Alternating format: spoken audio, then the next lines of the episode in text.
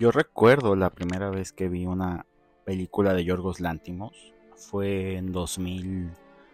¿Qué sería? 2015. En la escuela me habían recomendado muchísimo La Langosta. Yo siempre he tenido una muy mala suerte en el amor y me decían, no mames, ¿en qué animal te vas a convertir? Y yo, ¿qué pedo? O sea, como que ¿en qué animal? No entendía muy bien eso. Y era justamente por ese filme de Lántimos, ¿no? De The Lobster. Una película que realmente revolucionó mucho, pues por lo menos en mi círculo, con la gente que me juntaba ahí en la escuela, ya estaba en la maestría. En cuanto a el papel que hacía Colin Farrell, Rachel Weisz, eh, Olivia Colman, Josie Riley, Ariane Lavette, no, era, era increíble ver lo que hacía Lantimos, porque es un cine que nos relacionaba a todos como humanos. Bienvenidos a este episodio del podcast de Apuntes de Cine, Felipe Flores quien les habla. Y en esta temporada nueva, vamos iniciando temporada, eso es bastante positivo. Vamos a dedicarnos a hablar enteramente de los autores, enteramente de las obras, de las experiencias que hemos vivido al recordar esto. Se viene ya en este mes de enero el estreno de Poor Things en Latinoamérica, Pobres Criaturas, una obra de las Dire Gray adaptada por Yorgos Lántimos. Que les voy a ser bien honesto, la verdad es de que lo empecé a ver, se ha hecho uno de mis directores favoritos. Empecé a ver todas sus demás obras, desde Dogtooth, eh, obviamente ya cuando estrenaba el sacrificio del siervo sagrado aquí en Guadalajara, que es donde grabamos el podcast, pues no es que fuera un cine con un acceso muy fácil, así que imagínense. Luego ya vino The Favorite y pues de esta última película que la vimos en Venecia, en Morelia y ya próximamente aquí en cines nacionales. Pero vamos empezando y escuchemos la intro del podcast de Apuntes de Cine. I believe in life. I believe in love and I believe in cinema. Bueno, regresamos. Muchas gracias por estar escuchando este nuevo episodio del podcast de Apuntes de Cine, esta nueva temporada. Ya se los mencionaba, ¿no? Obviamente invitarlos a seguirnos en redes sociales de Apuntes de Cine. Hay mucho público nuevo que está llegando y eso me llena de mucha felicidad. Les agradezco muchísimo de verdad el favor de su atención en redes sociales, en Nets, en Facebook, en Instagram, en TikTok. Todo créanme que está para ustedes y estamos haciendo este tipo de trabajos pues para para que estén con nosotros, para que escuchen cosas sobre el cine, para que, si bien vamos a hablar en ocasiones de cine muy mamador y este tipo de cosas, pues estemos juntos en ello, estemos atentos a las promociones, a los regalos. Hoy empezamos con los especiales directamente sobre las experiencias que hemos tenido con diversos autores y cómo lo estamos captando nosotros. En este caso, tanto del lado de la crítica y periodismo cinematográfico, así como del público, ¿Qué nos provoca el cine? ¿Qué sensaciones nos hace vivir? Y hoy de verdad yo me siento muy feliz por empezar esta nueva temporada. Empezamos el año 2024, año nuevo, vida nueva, soltería nueva, eh, desgracias nuevas. Ese tipo de cosas son las que justamente nos da el cine de Yorgos Lántimos, un cineasta que a mí de verdad ¿Por qué me gusta el cine de Yorgos Lántimos? Y también te invito a que reflexiones y me lo dejes en la caja de comentarios en todas las redes sociales el por qué te gusta el cine de Yorgos Lántimos. Mm, Yorgos Lántimos, creo yo, fíjense, es uno de los cineastas que a lo mejor dentro de su concepción del cine es uno de los más rudos, pudiéramos decirlos. Las cintas de Yorgos Lántimos realmente siempre nos han hecho tener que movernos de las formas más normalizadas de sentimientos. ¿A qué me refiero con esto?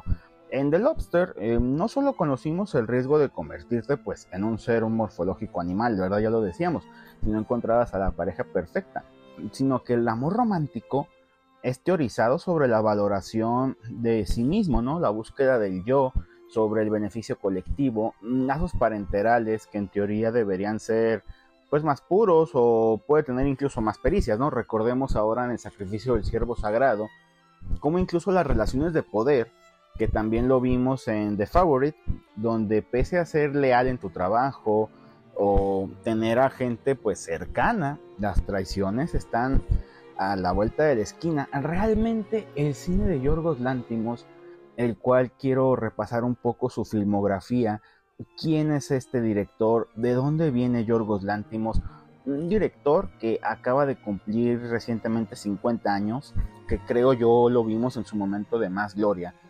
ahora sí con Poor Things, pero que desde que empezó a, hacerse visible en el, en el cine helénico, en el cine griego, nacido en Atenas en el 73, pues nos demostró mucha creatividad, nos demostró muchos ejemplos realmente de lo que ha sido y lo que es la concepción de su cine, que son, insisto, ¿no? Los lazos familiares, los lazos de pareja, los lazos parenterales, los lazos filiales. Todo eso tiene que ver el cine de Yorgos Lántimos, que realmente sí está en el mejor momento creativo de su vida. Ah, se ha consolidado, creo yo, actualmente como uno de los grandes autores europeos en pues en lo que llevamos de esta década y la pasada, todos los estrenos de Lantimos son realmente acontecimientos que creo yo, no sé si sonaré muy mamador, pero son eventos que esperamos con ganas. Yo en lo personal el cine de Lantimos, insisto, me encanta, a mí me encanta Lantimos, me encanta Eggers, me encanta Tom Ford, que ese sí lo extraño mucho, me gusta mucho Michel Franco, eh, que dijiste, ¿verdad? no es cierto, llámame. Pero realmente lo que sí es que es un hombre que lo descubrimos, yo creo que todo el mundo cinematográfico, ya hablando en serio, en un Certain Regard, en Cannes en 2009, y luego después de eso su cinta fue nominada a Mejor Película Extranjera. Hablamos de Canino o Dog Tooth, esa es una cinta muy buena para los dentistas. A continuación siguió con Alps, con la que ganó el premio Osella al mejor guion en el Festival de Venecia, La Langosta del Lobster, que fue en lo personal mi primer acercamiento con Lántimos, premio del jurado en Cannes, nominada mejor guion en los premios de la Academia de Estados Unidos, además de cosechar obviamente nominaciones en los Golden Globes y los BAFTA, El sacrificio de un ciervo sagrado, muy buena película con un Barry Keoghan genial, esa fue mejor guion en Cannes, eh, la favorita en 2018, 10 nominaciones en los Oscars Olivia Colman incluso ganó el Oscar a Mejor Actriz y sobre todo que empieza ese lacito muy bonito con Emma Stone. Todos queremos Emma Stone. 12 a los BAFTA, 12 nominaciones y 7 victorias. 5 Golden Globes donde se llevó un galardón, además de llevarse el gran premio del jurado en Venecia con la favorita. Sus cintas, como se los decíamos, no, no son precisamente fáciles de ver. ¿Por qué? ¿O por qué nos referimos a esto en este especial de Yorgos Lántimos? Eh, se ha especializado o se mueve entre obviamente dos estilos, creo yo, y vamos a teorizar mucho con esto, ¿no? En thriller psicológico, la comedia negra o comedia sarcástica, como le gusta decir usted, eh, tintes del absurdo, o incluso podemos recapitular a cineastas como Buñuel, podemos recordar también a cineastas como, ¿quién podría ser en este caso? No, pues se me viene más a la mente Buñuel, una especie de surrealismo, que bueno, ahorita ya sabemos que todos comparamos con Buñuel, incluso me acuerdo de Alcoriza, aquí hablando de términos mexicanos, con el esqueleto de la señora Morales, me daba ciertas fijaciones cuando veía las cintas de Lántimos, pero es, una, es un estilo que realmente siempre ha sido muy agresivo, muy sangriento, ojo, eh, no sexualizado, pero sí muy sangriento, muy violento. Y siempre han sido historias, pues realmente desde su concepción, desde su propia creación. Ahora hablando de Lántimos, el Lántimos actual de 2023 a 2024, que ya estamos ahorita, tenemos un Lántimos que realmente es la primera vez que adapta una obra. Uno de mis autores de verdad se hizo mis preferidos, Alasdair Gray, escocés de nacimiento, ya afinado, que incluso cuenta, contaba Lántimos en la Bienal en Venecia, que se entrevistó con él previamente pues para pedir la autorización de adaptar su obra, Poor Things, Pobres Criaturas, eh, una cinta que tendremos ya en estreno en Europa el 24 de enero, en México el 25, es una de esas cintas que de verdad, créanme, nos va a dejar, a nadie va a dejar indiferente. La realidad, el día de hoy, porque, me estoy ahogando, pero ¿por qué estamos hablando de este cineasta griego? ¿Qué tiene Yorgos Lántimos que realmente nos gusta a todos? Creo yo, teorizando, hablando de esto y que espero nos sigan en todas las redes sociales, el conocimiento del ser humano. Eh, porque Yorgos Lántimos conoce cosas. Yorgos Lántimos tiene un conocimiento del ser humano que nos ha ayudado a vernos. Esto lo rescato de la crítica que hice para el especial del Top 2023 en Apuntes de Cine que nos ha hecho que el absurdo predomine. Por eso les rescataba mucho los puntos de Buñuel. El absurdo parece predominar ante todo. No obstante, la reconstrucción de nuestra humanidad parte también del hecho de algo, ¿no? De reconocer que pese a que los obstáculos que tengamos, existen y están, tenemos el don de la redención. Pero ahora imagínense, imaginemos este puntito, pues en una minoría, ¿no? Como lo puede ser el sexo femenino. Y traslademos ese dogma a la época victoriana, donde era más cabrón aún ser mujer, ser minoría, y de la alta sociedad británica. Y imagínense, o sea, un escenario menos hostil que ese, yo creo que es ponerme sangre de chivo y bailar en Egipto o algo por el estilo. Pero realmente imagínense, y aparte de esto, embarazada, abnegada, devota, sumisa, casi esclava. Una dama británica que encarna nuestra querida Emma Stone y que decide pasar por un infierno purificador, que es el suicidio. Realmente tenía un pedo muy cabrón, por algo decidió suicidarse. Y, la, y pues una especie de médico a lo Frankenstein la hace renacer con el mote de Bella Baxter. Eh, imagínense, son formas increíbles. Eso ya sería hablar un poquito más de lo que hablaremos al final del capítulo, de la nueva cinta de Yorgos Lantimos. Pero lo que sí quiero que rescatemos en esto es el cine de Lantimos y ese conocimiento que tiene él sobre la humanidad. O sea, definitivamente es algo que me gusta y no es un director que podemos decir es de los taquillerazos, que tiene mucho presupuesto. Eh, realmente su película más cara, datos rescatados en Vanity Fair, es de 35 millones de dólares. Es esta, justamente. La más cara anteriormente era de 15 millones, que era de Favorite. Un presupuesto realmente, pues a lo que estamos acostumbrados ahorita, es un presupuesto chico y ha tenido grandes actores en todo este camino. Les hablábamos ahorita de Colin Farrell, les hablábamos también de una actriz que a mí me encanta, obviamente, que es nuestra querida Emma Stone, que ya la ha tenido varias veces. Hablábamos también de Olivia Colman, que en The Favorite hace un papel bien, pues bien de perrita, ¿no? En cuanto a la reina. Hablamos de Rachel Weisz, que esa actriz es fantástica. Hablamos de actrices más independientes como Elia Seydoux, que en The Lobster hace un papel espectacular. Pero todas esas películas tienen algo en común, el la violencia de la humanidad, ¿no? Mostrarnos ese hecho de que el humano por sí solo, pese a tener capacidad de redención, pese a tener capacidad de filosofar lo que sabe hacer, pues puede que sea cabrón por ser cabrón. Lo vemos en The Lobster, lo vemos en Doctor, incluso en Sacrificio del Siervo Sagrado ponen a elegir. Esa película también tiene paradigmas muy canijos. En The Favorite ponen a prueba la lealtad del humano es algo increíble, es algo que de verdad a mí en la obra de Lantimos me llama mucho la atención, me absorbe muchísimo y yo es un cineasta que en lo personal pues siempre lo, lo recomiendo mucho. Es uno de esos cineastas que de verdad nos deja con la cabeza vuelta loca. Ese pudiera ser el resumen de Lantimos, un cineasta que realmente nos demuestra lo que es la humanidad, nos demuestra los juicios de la humanidad, los sesgos que tiene, los caminos. Ay, un estornudo, escuchen lo que es divertido aquí. Lo que nos muestra Yorgos Lantimos es abrazar esa humanidad o repudiarla o reconocerla. Eso quiero dejárselos a ustedes que lo piensen, que lo contemplen. Vamos a una pequeña pausa porque vamos a regresar ya en facto, en directo, con el análisis que hicimos sobre su última cinta, incluso escuchar una pequeña entrevista que hubo ahí en Venecia, esto es Apuntes de Cine, esto es el podcast. Este episodio está dedicado totalmente al cine de Yorgos Lántimos y dedicado a Poor Things, Pobres Criaturas, la mejor Emma Stone en todos sus cabales. Hoy es quien te habla, regresamos. I believe in life. I believe in love and I believe in cinema. Pero bueno, empecemos ya con estos análisis. Recordemos que esta temporada de apuntes de cine va a estar marcada por qué? No solo porque vas a tener tus clásicas coberturas. Créeme, ya empeñamos hasta la casa.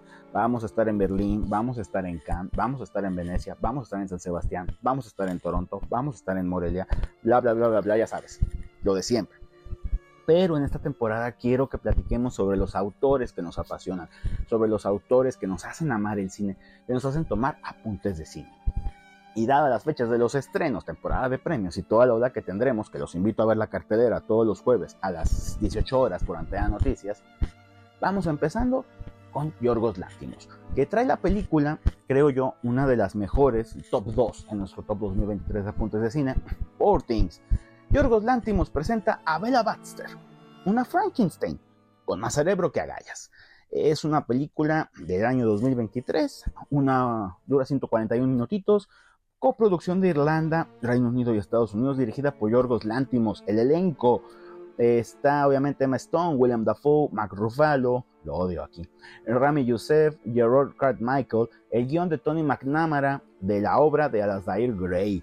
La música importantísima, la música y la fotografía, música de Jerskin Frienditz y de Robbie Ryan. Vamos a hablar las hipnosis. ¿De qué se trata por Things? Bella Baxter. Ay, Dios mío, la tos. Es una joven revivida por el brillante y poco ortodoxo científico, el Dr. Goldwyn Baxter, nuestro querido y gran actor que recientemente acaba de dar una estrella en Hollywood, eh, William Dafoe. Eh, bajo la protección de Baxter, eh, Bella está ansiosa por aprender. Bella era una dama de sociedad que lamentablemente pues tenía muchas presiones, estaba embarazada y decidió que la vía de escape a todo esto era suicidarse. Así que el doctor Baxter decide pues hacer una especie de Frankenstein con el cuerpo de nuestra querida Bella Baxter y el cerebro de su futuro, su futura bebé. Eh, Bella Baxter se los decía, ¿no? Está ansiosa por aprender, eh, obviamente tiene la figura femenina que tenía su madre, pero el cerebro pues de un bebecito. Hambrienta por aprender y harta de la mundanidad, de todo lo que está viviendo, Bella decide un día escaparse con el abogado pervertido Duncan Wenderburg, un sofisticado y perverso abogado, asqueroso realmente para mí, en una aventura vertiginosa a través de los continentes. Libre de los prejuicios de su época, Bella se vuelve firme en su propósito de defender la igualdad y la liberación. ¿Por qué estamos hablando de esta película? ¿Por qué vamos a hablar de Bella Baxter? Eh, ya se los decía, ¿no? Las cintas de Yorgos Lantimos realmente nos han hecho tener que movernos de las formas más normalizadas de sentimientos, en The Lobster ya se los decíamos, ¿no? Conocíamos el riesgo de convertirnos en un ser animal si no encontrábamos una relación, sino que el amor romántico lo teorizábamos sobre la valoración de nosotros mismos, la búsqueda del yo sobre el beneficio colectivo. El lazo parenteral, que en teoría debería ser el más puro, también tiene pericias. Eso lo aprendimos en el sacrificio del siervo sagrado. O incluso las relaciones de poder. Las apreciamos en The Favorite, donde pese a ser leal en tu trabajo o ser el godín o el simp del año, pues fíjate que las traiciones están a la vuelta de la esquina. El conocimiento del ser humano que nos planteó Lántimos nos ha ayudado a vernos en situaciones donde el absurdo parece predominar ante todo. No obstante, la reconstrucción de nuestra humanidad parte también del hecho de conocer que pese a los obstáculos que tengamos, tenemos el don de la redención ya se los venía diciendo esto, ¿no?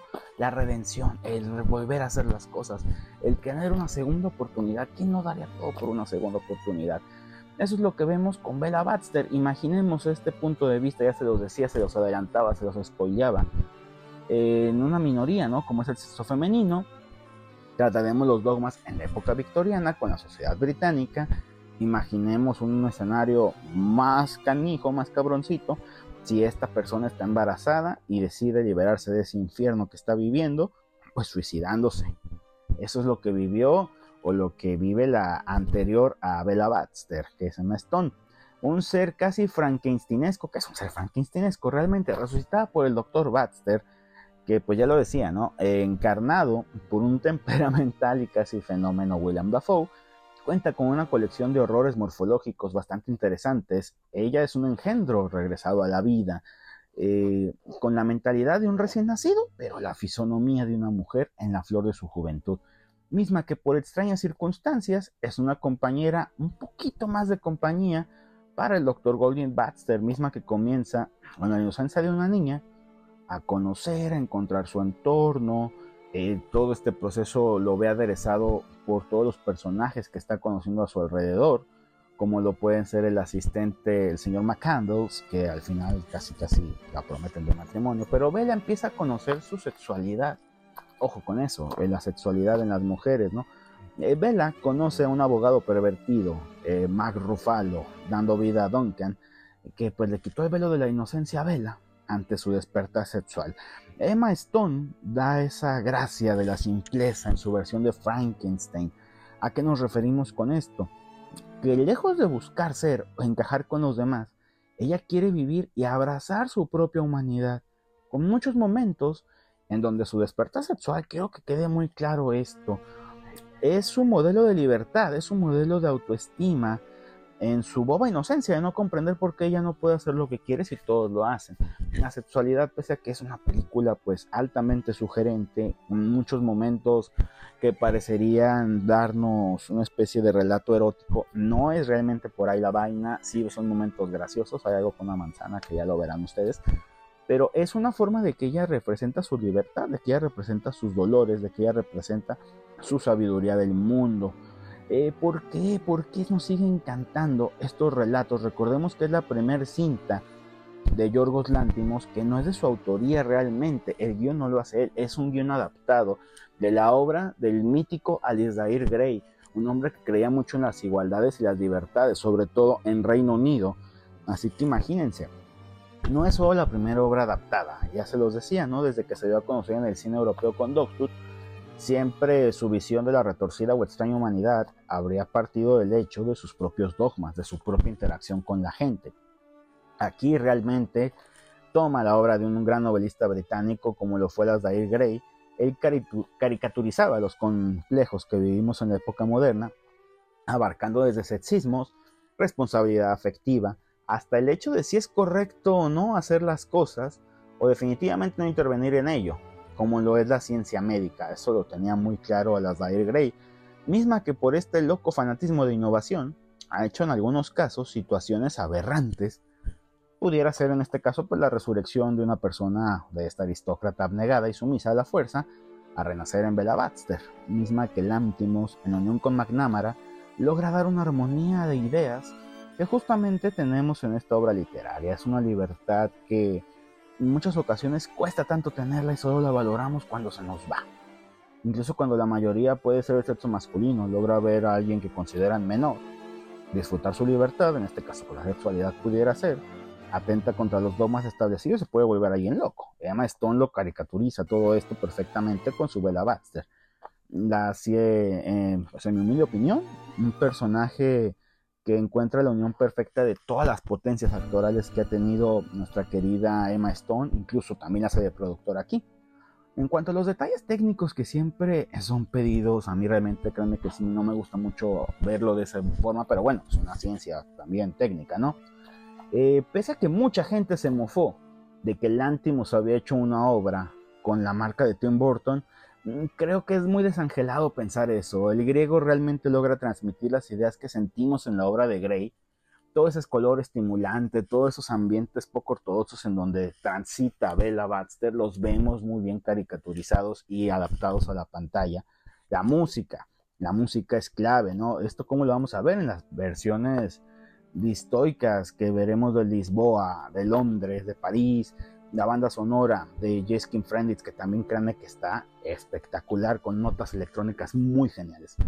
Por de Yorgos Lantimos cuenta con un elenco de prestigio total.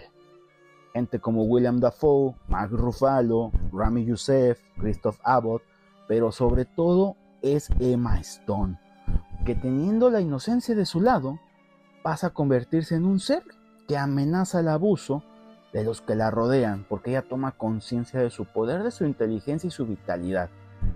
La cinta menos dura de Yorgos Lántimos es la más morbosa, no quiero mentirle seguramente por tanto contenido y cochadera que vamos a ver, pero es la que tiene más alma. ¿eh? Creo que es una adaptación muy buena de la obra de las Dair Gray, mismo que en sus letras nos enseñaba que la nobleza no es ser bobo, mucho menos está peleada con inteligencia, estos dotes de este Frankenstein feminista nos lo dan la gran pantalla Stone, haciéndola la verdadera insignia de un grito de equidad que creo yo atolondradamente mucha gente, hasta yo me dejé seducir en un momento, si os quisimos dar una muñeca de Mattel, que realmente es una película hecha para vender muñecas.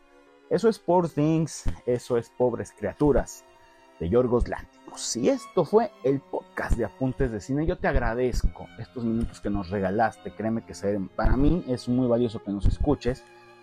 Te dejo por hoy. Sigue consumiendo los contenidos de Apuntes de Cine. Recuerda que todos los jueves, los miércoles, perdón, es la cartelera, programa en vivo donde hablamos de los estrenos. Los podcasts vamos a hacer, creo yo, dos mensuales. Sí, dos mensuales van a ser esta nueva temporada que va iniciando de autores. E iniciamos con un gran autor como lo es Yorgos Lantimos. Espero te haya gustado este pequeño análisis. Felipe Flores quien te habla. Síguenos en redes sociales, ahí está el link tree. y consume los contenidos de apuntes de cine. Para mí es un gusto que nos esté escuchando. Empieza 2024 y que nos traiga cosas más positivas y que no hagan y que no perdamos la cabeza. Por favor. Hasta luego. I believe in life. I believe in love and I believe in cinema.